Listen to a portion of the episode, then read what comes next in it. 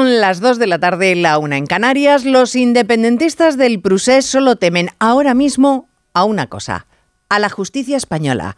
Por eso citan a jueces con nombres y apellidos desde la tribuna del Congreso. Por eso, Puigdemont ordenó votar ayer en contra de la ley de amnistía porque no se sentía suficientemente protegido. Por eso Rubén Wagensberg, diputado de Esquerra, ha decidido hoy que mejor se queda a vivir en Suiza, no vaya a ser que al final le condenen por terrorismo en la causa de Tsunami Democratic. Temen al Poder Judicial porque hace su trabajo. Y se mofan del Ejecutivo porque saben que le tienen en sus manos. Lo peor es que el Gobierno lo asume porque Moncloa bien vale una vejación más.